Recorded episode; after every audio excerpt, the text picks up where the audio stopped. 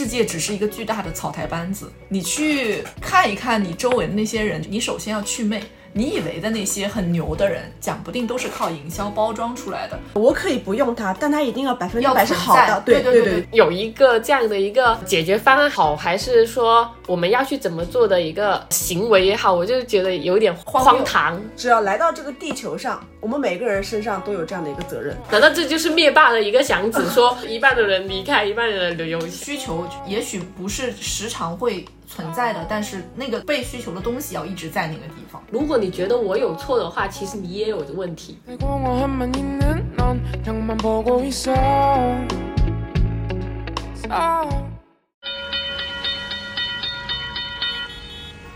欢迎乘坐码头巴士五十七号线。请拉好扶手，我们即刻发车，祝您旅途愉快。歡迎乘搭碼頭巴士五十七號線，請緊握扶手，我哋即將出發，祝旅途愉快。Welcome on board Pier Bus Route 57. Bus starting. Please hold handrails. Thank you and enjoy the journey. 全都準備好了，好了，好了，准备的好，蛮好的了準備了很多，啊。是你呢？一半一半吧。因为我觉得这个话题准备的起来很丰富啊，很丰富。啊。你这你知道这个话题是一个很宏大的话题吧？我我我知我知道，所以我们现在同时看上了 斯嘉丽。干什么？不要那你那你准那你准备丰富就可以了，那我就放心了。哎，不是啊，不是我们三个一起完成这个话题吗？宏大嘛，啊，挺宏大。我一半一半，你丰富。啊啊，就是可能可以在准备的时候，嗯，角度还蛮多样的，我觉得。角度挺刁钻的是吧？选了一些刁钻的角度。没有刁钻，我说的是多样和丰富。又降维打击了。我说的是丰富。OK OK OK，好了啦所以我，写这个话题的时候，两位在那，我 OK，只是只是因为不想再思考了，不是没有，不是我以为会有个人跳出来是吧？会再扔一个另外的话题。我也在等你们再扔一个另外的话题，朋友们。不是，我是觉得 OK 的，因为我觉得一和二都可以。因为另外一个话题，当然我们下一次可以再跟我们的观众朋友们再聊嘛。因为当时二这个话题就是我们本期聊的这个话题放出来，我觉得 OK 啊 OK 啊，二零二三年怎么怎么样，就是这个话题，嗯，我真的 OK 的呀。呃，我你前面太多废话了。我写下这个话题的时候，是因为我自己刚巧也是有刷到一些，比如说类似于别人去聊到二零二三年去发生的一些世界上的大事，我当中可能有一些。大事确实是好像和离我们很遥远的一些事情，但是有很多一些今年比较爆炸性的一些新闻也好，或者是一些话题讨论也好，我们会我会发现，其实和我们自己的生活处境啊，也有一些息息相关的地方，有很密切的一些联系，所以我就写下了那个说，呃，我那话题的原话是什么？二零二三这个世界发生了些什么？杠回看二零二三世界各个领域发生的事情，看看今年世界发生了什么与我们息息相关的新闻大事。我们与世界的关系（括号依据点联合国气候变化大会）（括号对就是，因为看到那个气候变化，我不知道你们有没有这感觉，就是我今年对于气呃，其实听到各种各样对于气候的讨论，嗯，我当时看到那个的时候。嗯，我就一下子联想回想起了今年的，真的就是整个地球在过热的这件事情上的一些呃一些改变，以及大家对这件事情的一一个讨论。所以我就是当时觉得说，这个虽然看上去是世界的一些联合国在讨论这件事情，但好像它和你是密切关联的嘛。人家说，二零二三年是成为了。十二点五万年以来最热的一年，就是地球最热的一年，所以全球升温升了一点三度。所以今年可能在各个地方也发生了很多那种非常极端天气的一些状态嘛，就包括可能类似于说。呃，像欧洲，欧洲进入冬天其实应该是非常非常寒冷的，但是今年好像是欧洲整个气温就是非常高温的状态，是一个很不正常的。然后与之相对应的，到了美国，美国是遭遇了整个就是寒潮来袭，一下子就是气候急降，气温都是很不正常的一个状态。包括可能像巴西遭到了暴雨的灾害，然后还有意大利也遭到了暴雨的灾害，以及大家今年一定知道的就是加拿大的野火。野火蔓延了非常非常久的时间，嗯，所以就是整个高温热浪已经席卷到了北半球，包括我们自己也能感受到今年夏天的一个气候的变化。所以我当时就写看到这个的时候，我就觉得。它看上去是一件好像离我们有一点远的事情，但好像又是真实的发生在我们身上的这种事情，所以就我就写下了这个话题。因为我是感觉到像气温这个东西，其实我们年年，比如说冬天和夏天都在讨论，说今年是有史以来最热的一个夏天，今年是有史以来最冷的一个冬天。其实每年都在说，其实我觉得可能随着我们社会的发展、经济的发展，越往后的话，每一年的这个温度都有在，冬天会更加越来越热，我们冬天会越来越冷。冬天会也会越来越热，就是现在冬天没有以前是吗？我觉得就上海前段时间一个月、一个月前那那那个上海雪爆冷都下不下来的，爆冷，上海雪都下不下来。那是因为上海 我印象中，在我小的时候，其实江浙沪到了冬天是是会正常的下雪的，并不是北方人口中说南方不下雪的一个状状态。但是其实后来随着年纪的长大，大家都说，哎呀，南方人没有见过雪，当时是不认可这个的。其实，在我记忆中，南方应该是指我们吧，哦，不是那儿指你们吧？下雪哦，那也有就可能江浙这一带吧，呃，江浙沪这一带。对对对，因为我觉得我印象中就是我们那里也会下很多雪什么的。就是其实我写下这个还有一个是因为这几年，就当然可能也是跟自己工作的嗯。也也会相关到的一个，就是你会发现很多很多的品牌也好，就包括像星巴克这样的非常大的品牌，以及很多品牌都在做一件事情，就是碳中和。嗯，然后我当时写下来就是说，嗯，我就特地去查了一下那个今年的碳中和指标，然后发现说整个地球就是全世界是没有完成这个指标的。那没有完成，就是说明我们没有做好保护地球的这个动作。这个动作现在就是是一个很乌托邦的动作。那就是随着经济发展的向前，你能感受到一些嗯消费主义，感受到一些经济的快速迭代之后，虽然我们嘴上在说着碳中和要做环保，但是却没有任何一个真实意义上的实际行动再去做这件碳中和的事情，然后也会在工作和生活当中发现有很多很多的举动其实是。嗯，大家在做一些表面文章，然后并没有落实到一些实处，所以就是有一种那种真实的就是反差感，会觉得说，嗯，我们生活的这个地球在我们自己手上被一点点变得更、更糟糕的那种感觉，就是我当时会想到这个，所以就就写下了这个。碳中和另外一个，我觉得跟它相对应的，可能就是越来越的一个状态是。呃，现在新能源车超级超级的普遍了，对吧？相对来说，对吧？对因为碳中和其实主要的目的就是为了去达到一个目标嘛，而同时我们其实环境污染是我们最头疼的一件事，那么最关键的也是一个尾气的排放，对不对？所以有了新能源车的一个推出，呃所以现在近几年，包括今年来说。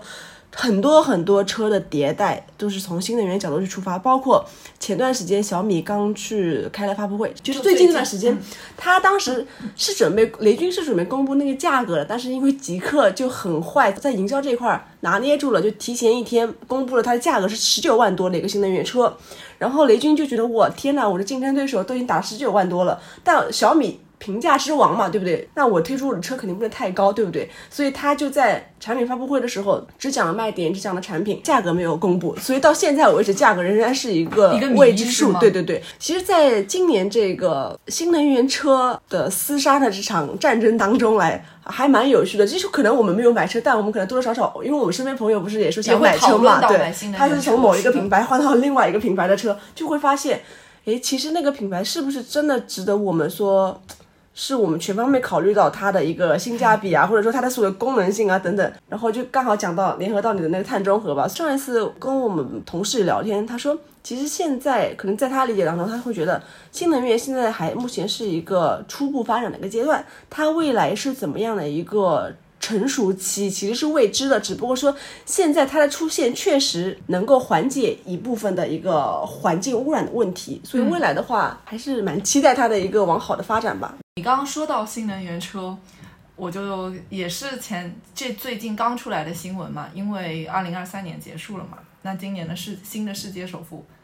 是马斯克，嗯，他是他在去年一年狂揽七千七百亿。他的巨大的成功，我觉得在于世界富豪的这个领域当中，他是非常非常年轻的一个人。然后我就觉得他是一个，嗯，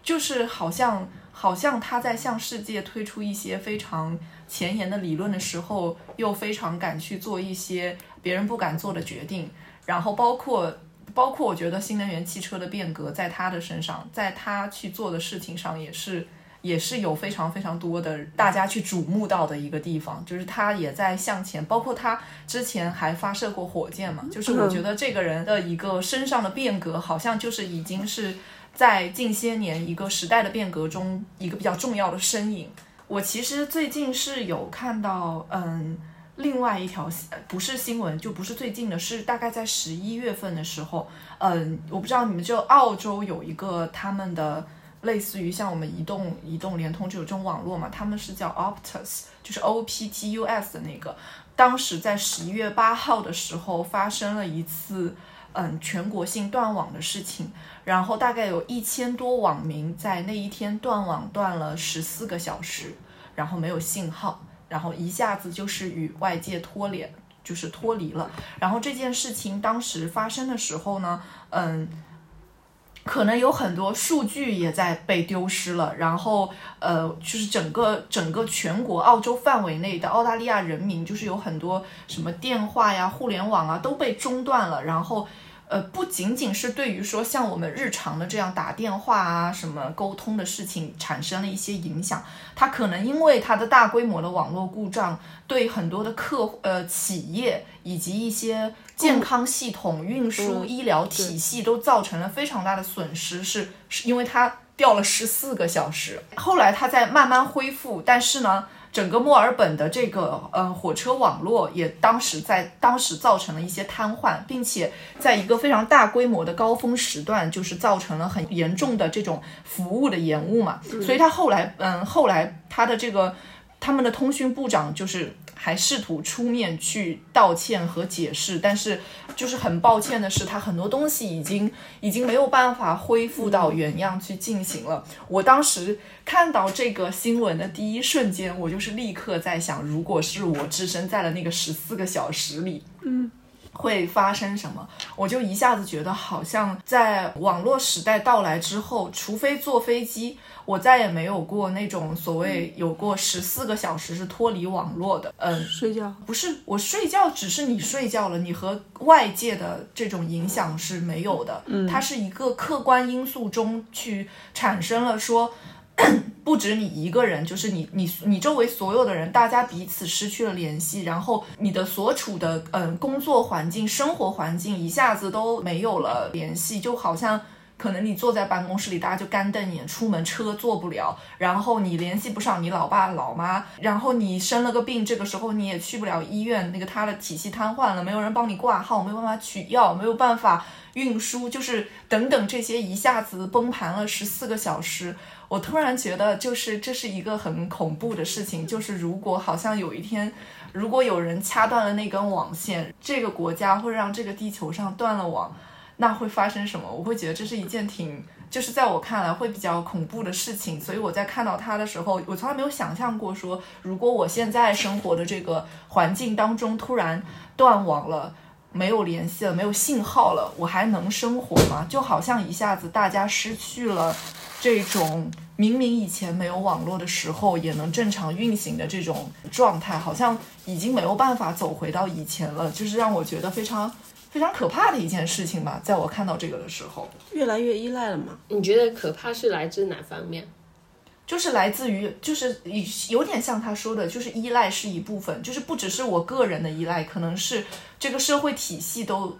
非常依赖它，那如但是这个东西又好像真的是拉掉一个电闸，它就可以跟你 say goodbye 的东西，然后你你也不知道该怎么样去面对再也没有没有网络的那个世界。就明明你以前可能在没有这样的事情的时候，你不会因为十四个小时没有网而感到焦虑，但是我觉得可能现在会了，就是可能会因为这种不确定它什么时候会重新有网络出现，以及呃不确定怎么样。这个秩序会恢复正常，就是会让你感到恐慌。就是我有时候，比如说会想到说，如果嘴上总在说着想逃离城市生活，去到一些啊什么没有网啊、没有通讯的地方去生活，我我真的就不害怕吗？我真的就觉得那个生活是我想要的吗？就是我有的时候会去呃想想象那个场景的时候，会有一点忐忑，会觉得说。也许不是的，也许我会担心，我会担心一些事情，只是或者说，如果我不担心，那也只是因为这个地方尽可能的还原出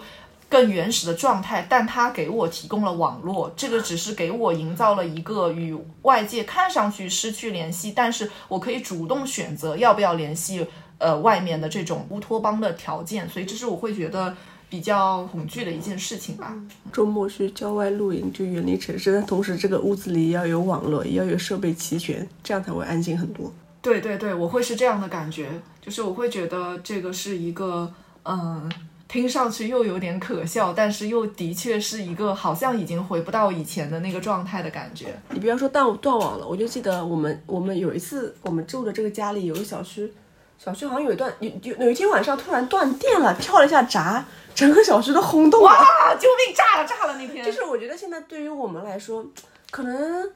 确实我觉得依赖性还是蛮占主要的一个原因的，就是已经习惯了这个东西，突然它不在的话，就是大家首先会恐慌。会会是会手忙脚乱的，就像我们现在如果说停了水停了电的话，就先不说网络，家里断网了，我说赶紧跟妹妹说一下，我说思佳你赶紧充个充个网费，我说这边不行了，不不 OK 了，过不下去了，然后他那边立刻会把网费充上，就是可能这几分钟对于我来说就已经是我我好担心会发生什么事儿啊，因为会会有人找我嘛，可能未必有人来给我发消息，我就会担心我是不是与这个世界脱轨了这种感觉，因为有一段时间。是我好像不怎么去碰手机的社交平台了，然后我就会问我们斯嘉丽，我说最近发生什么事儿了吗？他说没发生什么事儿啊。我说哎呦好担心啊，我都没怎么刷他们了，我觉得是不是发生什么事儿被我错过了呀？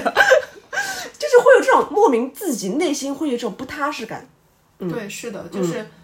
即使你你明明记得你以前也不需要知道这些东西，但是现在你不知道这些东西的时候，你好像反而觉得你落下了什么东西，是不是？过几天我成了像一个原始人一样的存在的那种感觉，是不是自己进步惯了，突然哪一天落退步了，就在假象中进步吧？那你那是，所以你恐惧的那几分钟就只就干等恐惧啊，恐惧没有人就有人找你，然后你落下了。我恐惧的是我害怕，就是我恐惧的那个感觉是那种我怕别人找不到我，你怕别人找不到你，你想谁找到你？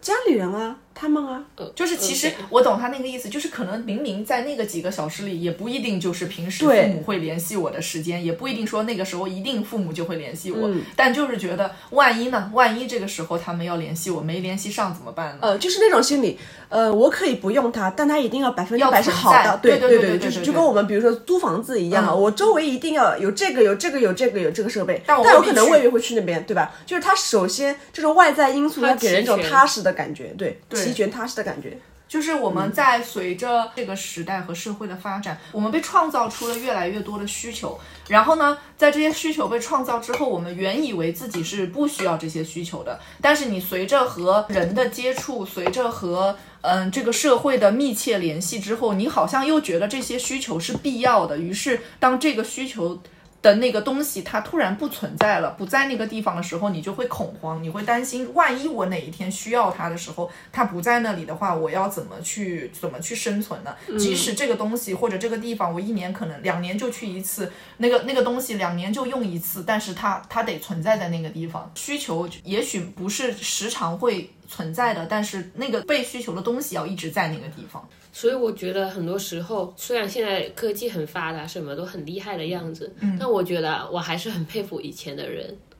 以前的那种生活方式，虽然科技什么没有那么发达，然后但是也是照样可以生存下来，也可以活得很好的那种。就肯定现在生科技各种发达的话，它对我们有利的地方。比如说医疗设施这种，嗯，然后还有交通设施这种肯定是好的，嗯，但是撇去这这些来看，就看可能是我们个人的话，我就觉得好像以前的那种生活就让人很敬佩。为什么我们现在不能？对就是不能回到以前，但是以前也是什么都没有，嗯，但是现在什么都要有。就是以前的人嗯是、是非常会做减法的，并且就好像说以前的人鞋子坏了会拿去修，然后衣服坏了会拿去补，但是我们好像已经不能接受这样子的一个状态了。好像我们更习惯的一种方式是去替换更新、更好、更便利的东西。促进生产力发的。对，好像我们的需求就是通过不断的在迭代更新、更好、更简简洁的东西之后，才能生活变得更好。但好像这些东西以前。你明明缝缝补补换一换，又一年过去了，这些简简单单的需求，不需要再迭代更多的需求出来，也是可以生活的很好的。但现在好像就总是要不停的叠加，我都不知道怎么做减法的那种。你说到这个，我想到、想到一个，就是你们刚刚说说减法，然后呢，现在其实不管是生活当中，其实我觉得工作当中，我们的使用工具也是在做一个没错迭代。没错然后我就想到说，痛恨第一个发明出 PPT、Excel 和 Word 的人。哇，为什么？我痛恨，我也痛恨。我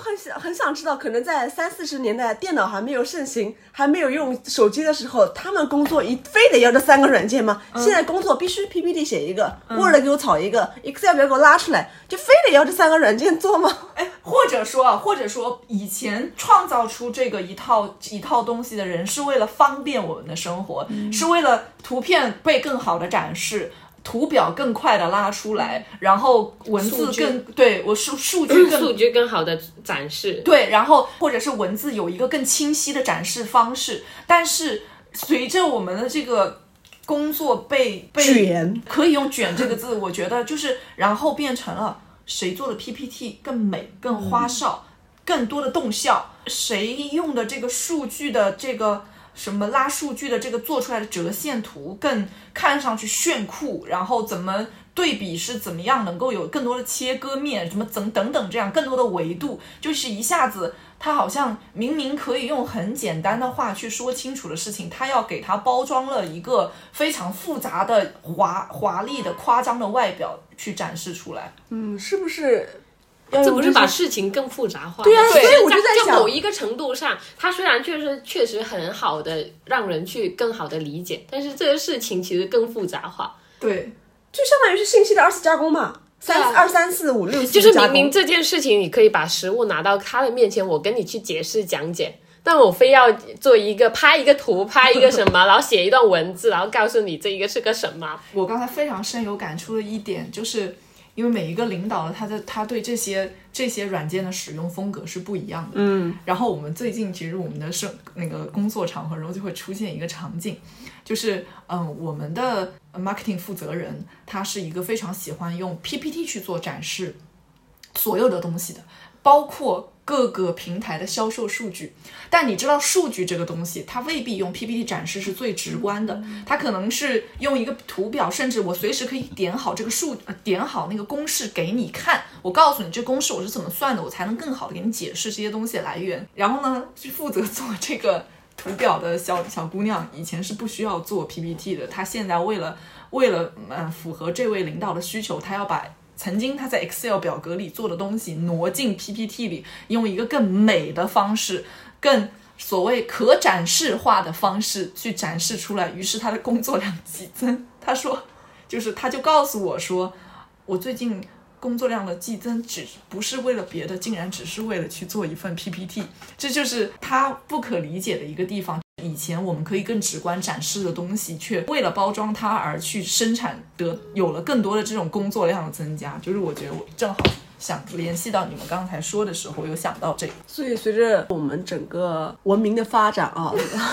是 文明的在进步在发展了。还是会有很多东西是觉得有点太 over、太过了的这种感觉，而且我觉得，说实话，我们上一次也是的，工作中也讨论一个东西，说现在的人怎么会这么怎么怎么那么卷呢？说比如说一个博主，他可能做测评，我做一个科技产品的测评，可能他一开始从这个领域从来没有做过测评的人，然后呢，嗯，他可能就是介绍这个产品怎么好怎么好怎么好，但偏偏做完之后发现，哎。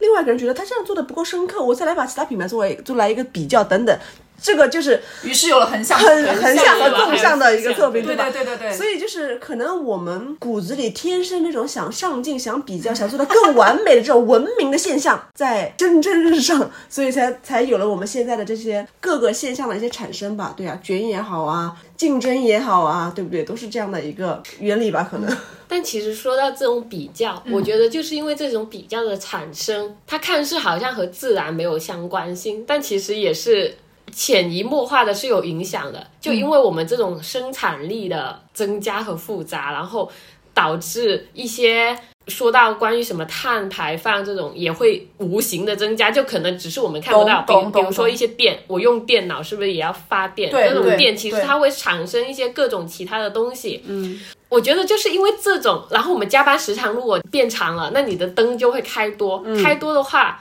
那你的那个光污染也会更加强。对，然后所以就会变成后面的，就是环环相扣，就到最后我们说为什么今年呃气温变高了，嗯，那其实也是我们自己去产生的，产生的。然后当然我们自己就一边在卷，就比如说这一边在卷，然后我们产生了这些，然后可能在无形中破坏了自然，然后我们又在为破坏自然的这一个步骤，然后想说我们要去解决这一件事情，就比如说。有了这个题目里的括号里的几个字，要开那个呃是联合国气候大会，就是其实这种事情，我就觉得是环环相扣的。那当然很多事情都是这样子，然后就是会让人陷入一个沉思。我我觉得这个是未不解之谜啦，就是没有人可以达到的，因为。当然是你肯定是有生产，然后你后面才会有这些去解决它的办法。但是就是因为我们这样一直的去循环循环，然后所以导致这样最后有一个这样的一个解决方案好，还是说我们要去怎么做的一个行为也好，我就觉得有点荒唐。就是这样的平衡点，还需要花很多很多年去研究、去思考、去努力。甚至不一定是很多年，就是可能地球毁灭了这件事，情对就它一直在的，因为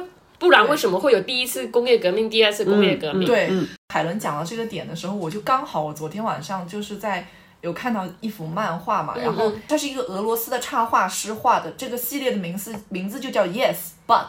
然后它是左右。哦，我知道，也左右两幅对话嘛，然后其中有一幅就是左边的那幅画里面，他在展示人们为为了 save the ocean，为了保护海洋，去将有了可循环的这个垃圾桶，将一些可以可循环的塑料瓶啊等等之类扔回去。那为了能够更好的所谓保护海洋，但回到饭桌上，大家该吃鱼的吃鱼，该去创造出更多这种海洋垃圾的还是会产出，就是就好像是海伦刚才有说到的这种，我们很多事情，呃，我们一方面在做着，看上去在保护的，但是我们的破坏的力量远远大于我们去保护它的这个速度的。哎，是二零二一还是二零二零年的时候，上海不是推出了那个垃圾干分类。对垃圾分类、干湿分离嘛？嗯，我忘了是，反正就是就前几二零的那应该是几年对二零一九，呃，对，二零。然后当时候还挺轰动的，轰动。然后因为每一个垃圾站都会有相关的人员去监督和守着，就是你不能这样，然后或者会罚款或者是怎样的。没错，然后当时候大家都挺害怕、挺谨慎的，就是大家每一个人上海人的家里都会有一个干垃圾桶和湿垃圾桶，然后去扔垃圾也会特别的谨慎。然后他还会有规定时间，说没错你只能几点几点才可以去扔垃圾。然后当时其实哇，看起来好像很不错的样子，然后你又会觉得。好复杂啊！但是就已经持续了很久了，到今年应该有两三年了吧。对的但是其实你有没有发现，到今年好像也开始没有人太多人去遵守了这个规则。其实大家也好像也没有那么去遵守去分这个干湿。然后后来我有一次跟我朋友聊天的时候，我们就聊聊到这个话题，他们说其实现在因没有什么人去在意这个干湿分离了，因为现在可能当初我们分的太仔细了，干垃圾现在到了那个。呃，堆填区它点燃不起来，因为太干了，因为可能分解不起来。懂了，懂对了。，所以其实到后面，我们看起来一开始制定的这个规则好像是好的，但是到后面发现，哦，原来它其实有点不切实，又不符合太绝，对了对太太美好了，有点儿。对嗯所以现在的话又不能因为打脸嘛，对吧？因为刚说到那个垃圾，它太干点燃不起来，就是我突然想到，就是今年说到自然灾害，嗯，不是有很多嘛，嗯就因为是高温的高温的问题，然后夏威夷的那个有一个岛不是也是大火了很久，然后那个时候其实也是它也是相关到气温突然变高，然后呃树林那些也是很高，然后就是会产生一些火星子，然后然后就是一些什么化学反应，然后不是会火嘛，然后山火这种一啊一点燃起来就很严重，就蝴蝶然后效应对在那里，就是大家也盼雨，但是雨一直都没有来，但是所以就会导致这个火那么久。那当然这一件事情，呃，如果上网去查的话，肯定背后有很多原因的，它不仅仅是一个自然灾害，也有很多人说是一些关于阴谋论。但是我仅仅如果从自然灾害的这一个问题来讲，它很大可能是因为高温，然后引起，然后导致，然后为什么会高温呢？也是我们自己人类的活动去导致的。嗯嗯包括可能已经有的时候会在和朋友、家人的一些聊天当中啊，或者是呃网络的信息当中啊，你会发现。哦，原来我们很多现在天上下下来的雨都是人工降雨，已经不再是一个自然降雨了。就是我其实第一次听到这个消息的时候，我还是蛮不知道为什么，但我真的蛮震惊的。就是我没有想到原来这么大的雨是可以人工降下来的。然后我就会意识到啊，那原来我们人类所做的是在为了让自己多活几年，让人类多活几年，越来越多的去干预到自然，去干预到我们自认为自己可以干预、可以去控制、可以掌控的地方，以为我们的长久生存获得更多的空间、更多的可能，很很挺微妙的，也但真的是长久生存的空间嘛？就是呃，为了多活几年嘛。也许有些事情，就比如说我们刚刚聊到的，我们一一边环保一边破坏，嗯就是我们也说不清楚到底什么事什么事情先发生，什么事情先后发生，所以只能当然了。走一步是一步我说到这一句的时候，我突然停下的原因，是因为我心想，我作为人类的底端的人，我作为这个世界底端的人，我烦的有点太多了。就是上面的人看到的这个世界是什么样，可是能跟你有没有我想的是不一样的。你有时候会不会有觉得自己做的每一个动作就可能在影响到环境？就是我讲不定就是那个雪崩前的最后一片雪花，是吧？那雪崩前每一每一片雪花，它都逃不了，对对，都不是无辜的。对，都不是无辜的。我是觉得我们内心是真正的有这种责任心的吧，就是你再说一遍。我们内心是有真正的这种对环境保护的责任心的吧。提问啊，嗯提问，就是你真实的去想，觉得你是一个环保的人吗？我如果说单从垃圾分类的话，我现在还一直在做。单我垃圾分类它不仅不它太小了它不是因为就是它在环保上，它不是一个非常占据很大比重的一个内容、啊。但是你要知道，我就问，从小事做起，出去吃饭，你。是不是要拿一次性筷子？我现在基本上不怎么拿了。是？吗？上一次因为我们两次聚会，你都会让我说我把一次性筷子拿出去。对，你想，你买的那个我先不用，你买的也一次性的，我先把家里的一次性用完。你一你那个就是一部分先不用，先用已用的，对不对？那就为了下次就不要再买。然后他就会问你，请问你家里的那么多一次性筷子是从哪里来的？每一次点外卖的时候他都送给我，我点了不要不要，他送给我，我不能扔，我囤着。哎，但是现在的外卖平台不是可以选择无需餐具、绿色环保吗？但是你知道吗？商那品商基本他们都会给的。但商家之间竞争太太激激烈了对，消费者说有的时候是忘点了，你这个时候要考虑消费者，对不对？所以我送你送你，烦恼，甜蜜的烦恼。懂了懂了。那我就问你，办公室会不会放了一一副餐具在？我不办啊，嗯，right。所以那如果你不办，如果你点的不需要餐具，他真的没有给你餐具，那你用什么吃呢？我们办公室有啊，有几个一次性筷子。行，又出现了，我太我非常懂他这个意思。我懂他，就是不可能说百分之百做到绝对这样的一个保不，护。他都不要你百分之百，他就是海伦表达这个事情才是是一个环保很小的意识，但是很小的意识我们就是没有的。其实我我蛮认同的，因为我一直觉得我就是一个没有那么环保的人，包括买衣对服，我觉得对，就是其实那也是一个表现。买衣服其实是一个很不环保的行为，就是买太多衣服啊。我的意思是说，就是因为衣服才是衣服的这个工业是生产最多这种工业垃圾嘛。然后我其实就有想到说买，比如说买衣服、买化妆品这些东西，就是。挺不环保的一个行为，所以就是有很多很多类似这种，你以为自己做到了一件小小的环保事情，就真的能对产生，就真的能对这个世界产生什么？但你可能你的你的生活作息当中有更多是不环保的那种行为，就它很难就是去做到吧。而且我又是一个偏极繁主义的人，所以我觉得我应该是挺不环保的一个人。而且又是一个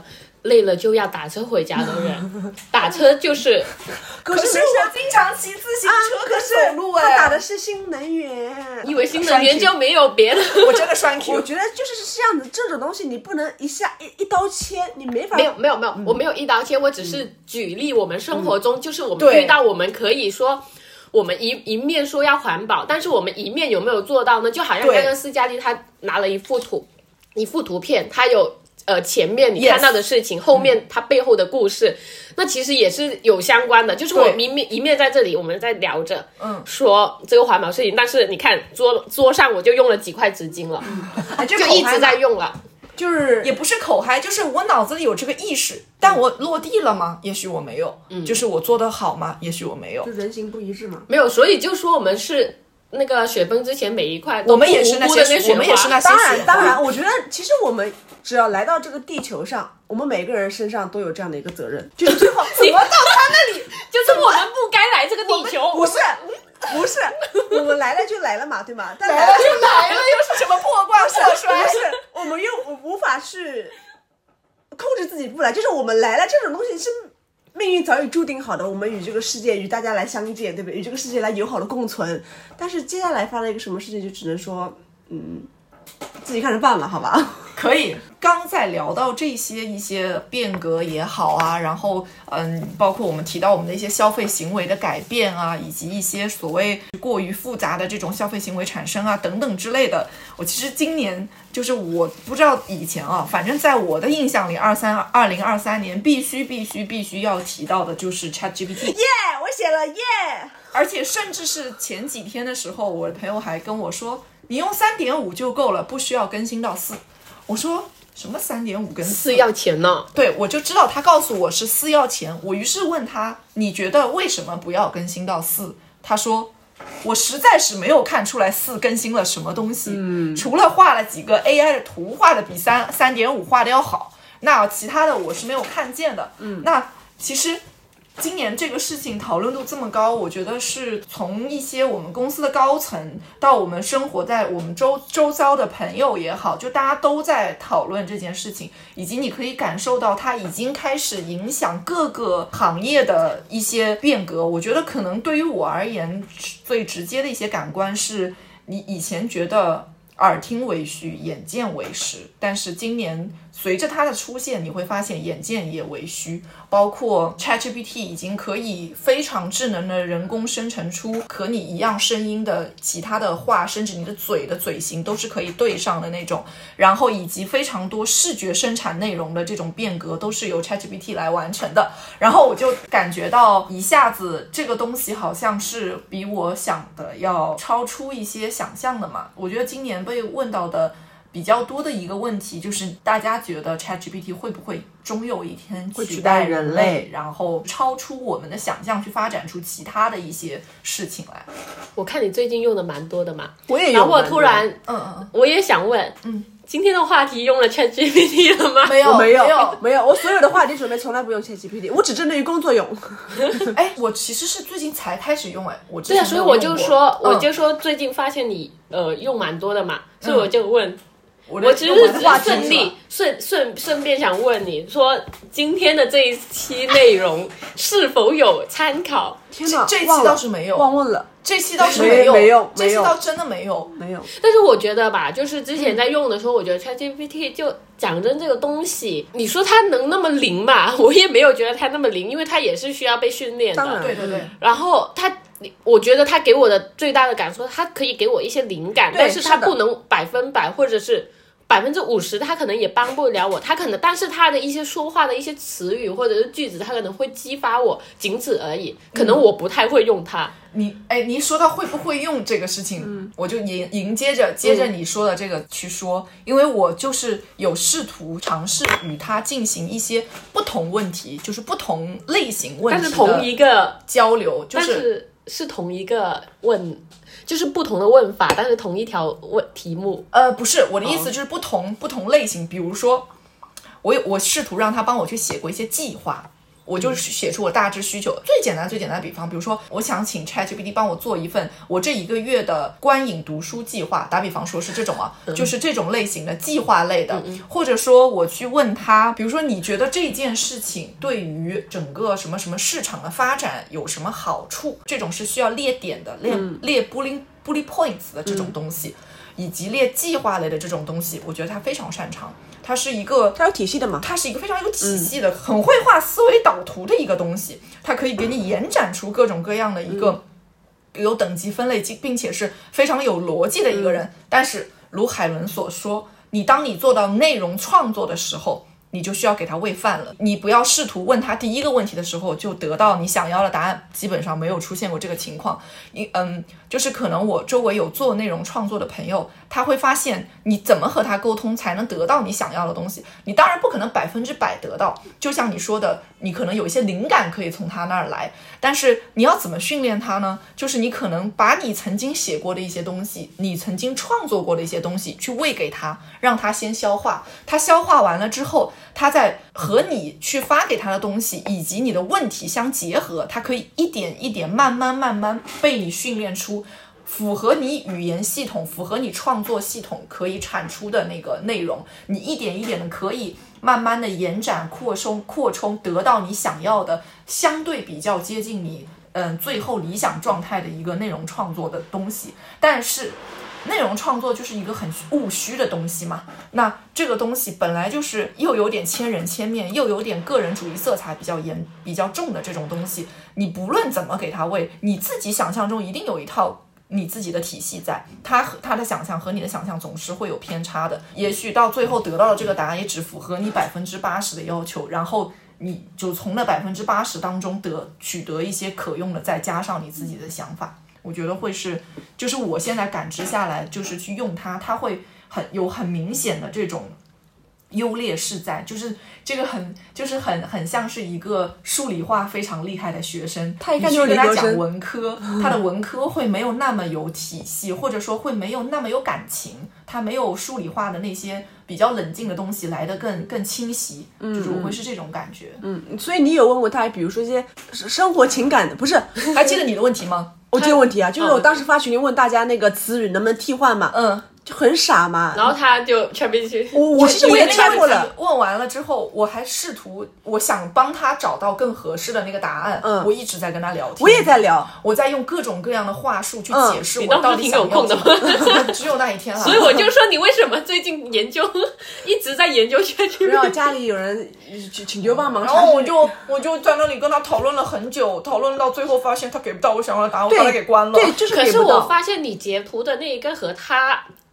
他问我们的问题的那个阐释，他自己想要的那个其实有一点关联的，就有一点相似的，是是有一点，但又不不不是那种很完美的答案嘛。只是陆以山他可能想要一个更不一样的答案。对，是的，是的。但是怎么说呢？但他给到答案嘛，嗯，他因为我想，我说我想要给想要得到两个词语，两个字的词语，但是斯嘉丽那边输出来都是四个字的，对不对？对，然后我又开始跟他讲，我要两个字的，我希望是什么样的，我不希望是什么样的，就我觉得有什么样的，我不觉得该怎么样的，然后你就最后会发现，他就不知道偏到。但是你知道吗？我是从你给的那四个四个字里面那些词嘛字嘛，嗯，从字里面去找灵感，我把字单独拎出来，再去跟他去再沟通，这样可能会好一点点。对对对，是是。就他这种东西，你没法一下子到达到达你的预期的，就就像我们比如说让他写一个什么什么。描述性的文字，他写的就很生硬，就跟小学生写日记一样。或者是他用的那个词，你乍一看，哎呦，挺美的，找了一些故事出来，这样一细读，好像读不通的，好像读不通的那种。我突然想到，就是呃，他这个当时好像还没那么火，但是因为他可能在国外已经很多人在使用了，然后当时我朋友她老公就开始帮我找工作，他就说，我当时还不知道这个东西，还不知道这个软件，因为。是非常前面的，他是说你把你的所有问题，你想找工作的类型就问他，然后当时我们就在那里坐在那里输，我要找一个什么的工作，在上海，然后要什么类型的市场上的，然后创作性强的这种，反正各种的输进去，问了一大堆之后，然后他把手机递给我说，他说找不到，没有符合我的工作，你知道。可可可能当时候 ChatGPT 还没有到三点五版本吧，应该是一或者是二的那种吧。嗯然后他说没有找到，然后觉得，哼，你看东西这种什么东西啊？然后后来当 ChatGPT 火了之后。然后我就恍然大悟，原来当时他给我试的是 ChatGPT 这个东西啊，懂了懂了。然后我就这也不过如此嘛。所以海伦是不太常用这个吗？没有，就是一开头我就是哦最开始，因为当时是真的对，没有人是当时没没有那么火的，就是当时还没有掀掀起一个热潮，因为它这个热潮好像是到今年。三四月后面的时候，往后了对，往后了，天了对对对夏天的时候就很火了这个话题。是的，是的。然后今年很多 ChatGPT 一开始是国外过来的嘛，然后现在国内有很多很多这样的服务商哎哎，做替代百度的什么百度因为我记得我刚我一开始对它出现我是不感冒的，我说对对对能怎么样啊？哎，真能替代人类啊！我开始主要是他他他的工作和我们的工作有点像，我们不能被取代。我们当不可能时候，其实我嗯这个话题火的时候，我们就是那个岌岌可危的那一群人。对对因为他是要取代我们的那一群的时候，就就是互看不上眼的那种但。是一开始我真的是嘴硬，我想的是，比如说我们 for 一个产品，for 一个品牌，我们去做东西的时候，它没法做定制化的。比如说我结合一个什么节日点去做一些针对性的内容输出的时候，我是始终认为它不可能针对的这种程度，然后我就一直没有用。而且现在的人又那么追求效率，希望什么东西都非常快的产出。我们的效率跟他比起来，哪里跟得上呢？对，今年我不是换了一个工作嘛，我是九月份的时候换新工作的时候，那时候我们是想一个 slogan，我就在想想想，我想了好久好久好久，想了几个，产生了三个，然后我的领导他想说，说陆以莎你是用什么想？我说我脑袋想，说唉，先去 Chat GPT 一下，我说啊，我说我。这个岗这些就是我们现在这些岗位允许用这个用这些东西吗？因为我很很害怕是，因为它新东西的产生，我害怕有些岗位有些领导他是很排斥这种科技性的东西，他会觉得你是在工作，你是在不认真。我因为会有这样的一些懂懂懂。对，会有对，因为 我是我是害怕的，我是想不能用哦，要不然他说我工作不饱和，没认真工作，我是不能用。他哎，说你说的没错，他会觉得你工作不饱和。对，不饱和不是你这么偷懒啊，不会自己动脑子嘛，对吧？然后呢，我就都没有用。但他跟我讲说，有些东西还是需要去借助一些工具才能做得更好。然后从那一刻开始，我就会觉得啊，他确实能够给我一些想法，尽管他有些东西真的很生硬、很呆板，但是可能结合它的一些呆板，我们再去做延展和二次创作，可能会更加高效一点吧。对，对所以我现在就是基本上每天都在用它。对，就是有有一种好像我肉眼可以看到的未来的这段时间里，可能它会更像是一个工具嘛，就是像 Word、PPT、Excel 让它发展成这样子的一个你习以为常与它相伴的这种电子工具。哎，但是你们有看过那个电影斯嘉丽·约翰逊嗯演呵，我刚刚其实我就讲到，因为我我我其实这两天随着和 ChatGPT 的聊天，我会觉得很像在是非常像了。其实我觉得，在 ChatGPT 出生之前，其实我们身边已经有一个他了。你们知道谁吗吓死我了！谁呀、？Siri 吗？Hey Siri，哦，但是其实我觉得他就是聊不到那么深哎。那是因为你没有跟他去，那是因为你没有跟跟他去聊。如果你真的跟他去聊的话，我觉得他是可以产出一些内容的。所以我觉得它的产生，ChatGPT 的产生，我觉得是可以进阶版的 Siri。懂懂懂，因为我觉得 Siri 可能在国内用的次数没那么多，对但是我在看很多香港电影，他们都会引用在里面，然后他们他会跟他讲一些。很搞笑的对话，然后比如说让他去帮他找地点，我今天要去哪里吃饭，帮我找一下去哪里吃饭，然后他就会给他给他列了，然后我想要听什么笑话，他也给他列是什么笑话，然后我当时我是在想，哇，这个 Siri 真的挺厉害的，你这么说，我会想到，也确实我也和 Siri 进行过类似的对话。然后你知道我经常用 Siri 用的用用它来帮我做什么吗？嗯什么？就是帮我定时。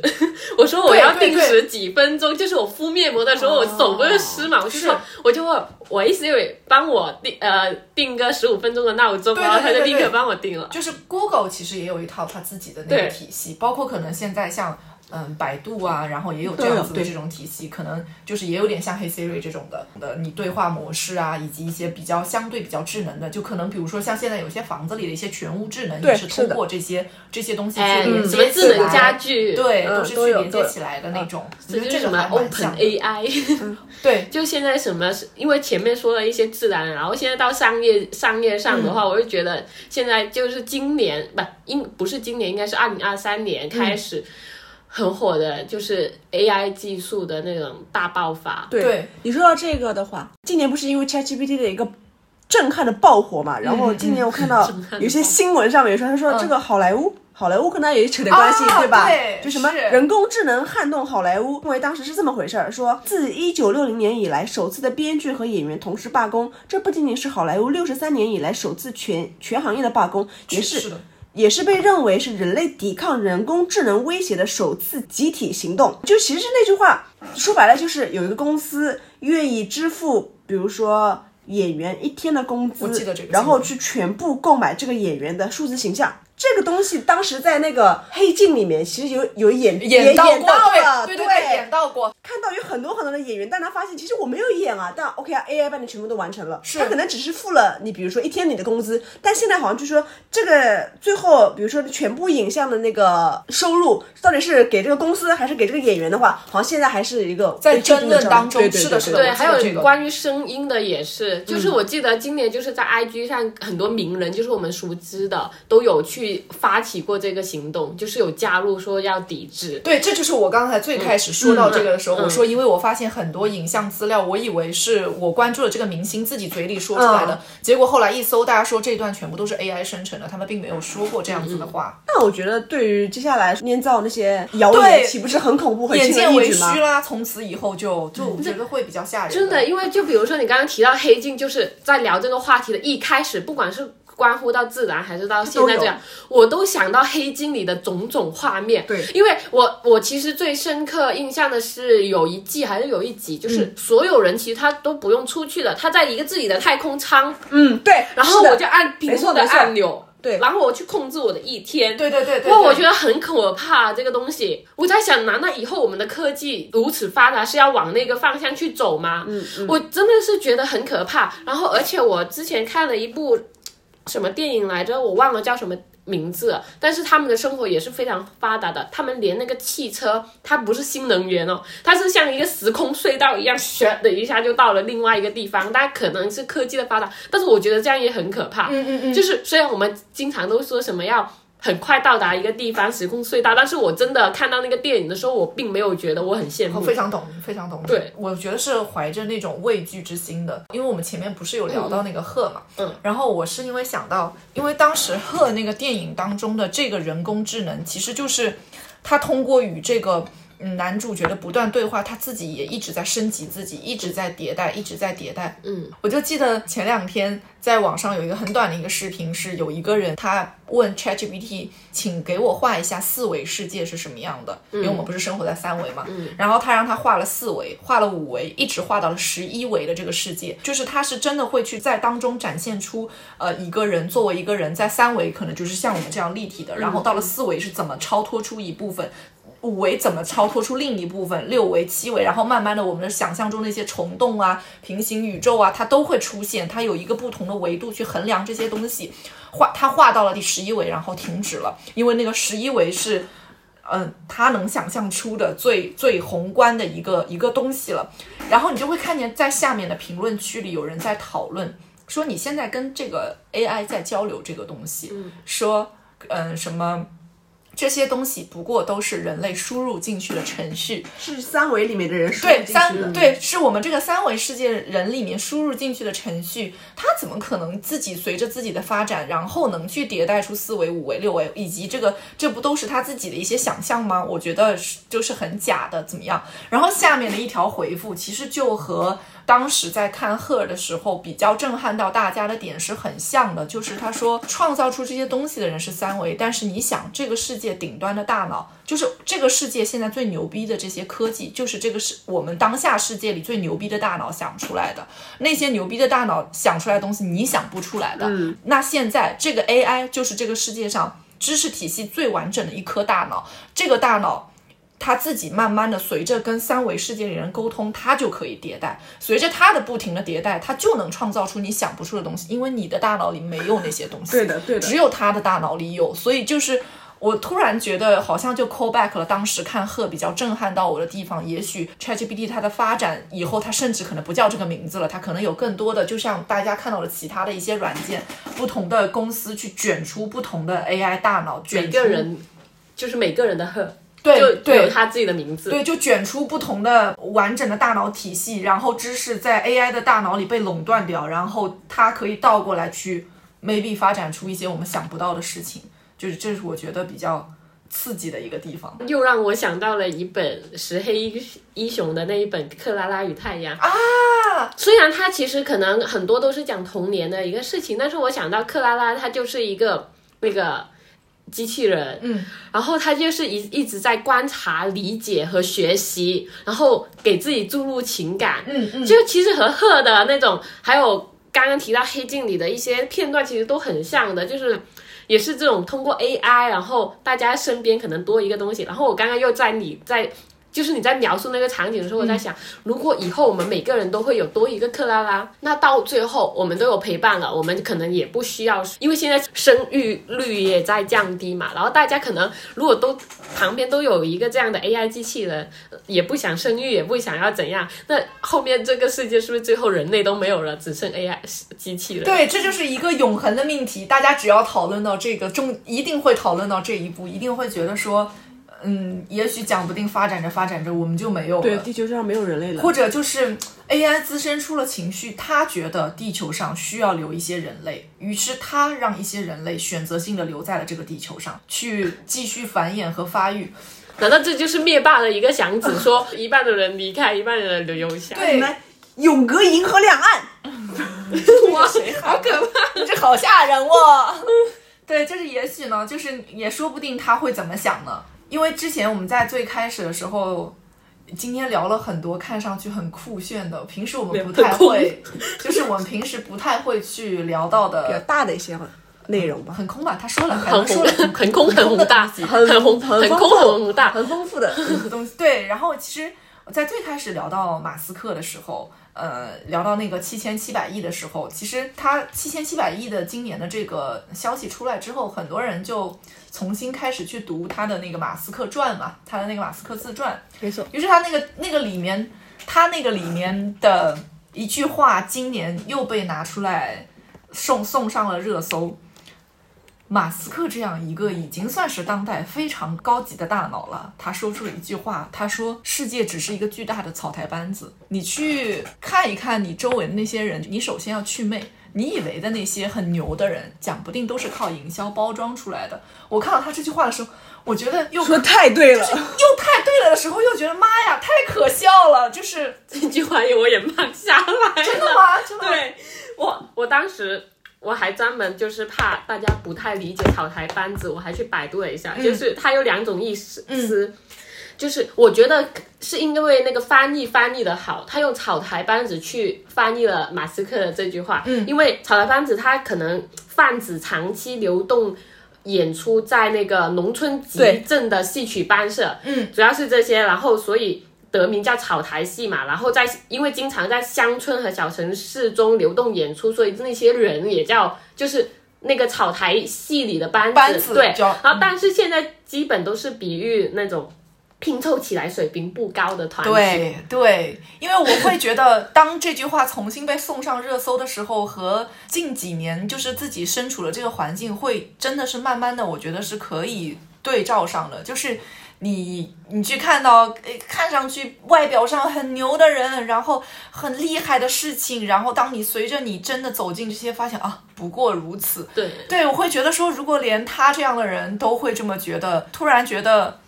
嗯，也行，这个路还是能往前走的。就是我们在自我祛魅的过程当中，对自己可以更加信任一些。嗯，所以就是最后我也想说，呼应前面的，还有你说的草台班子，就是如果你觉得我有错的话，其实你也有问题。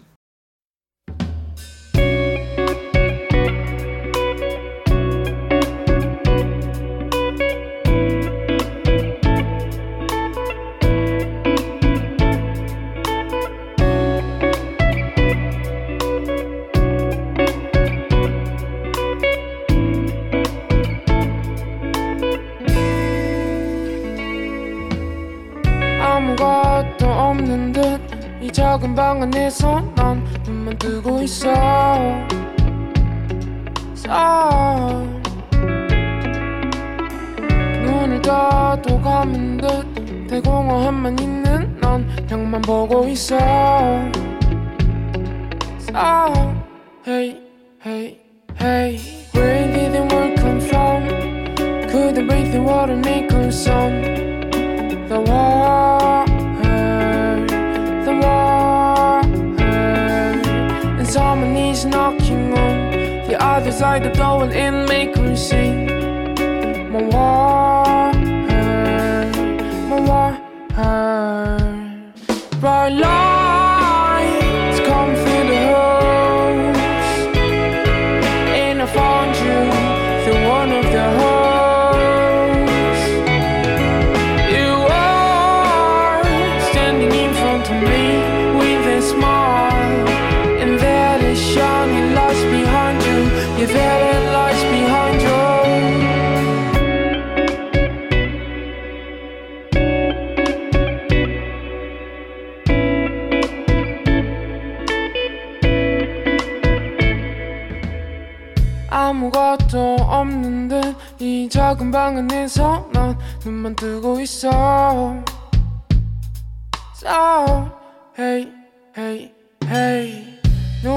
어두운 검은 듯 해공허함만 있는 넌 벽만 보고 있어 So hey hey hey Where didn't work come from Could I break the water make me song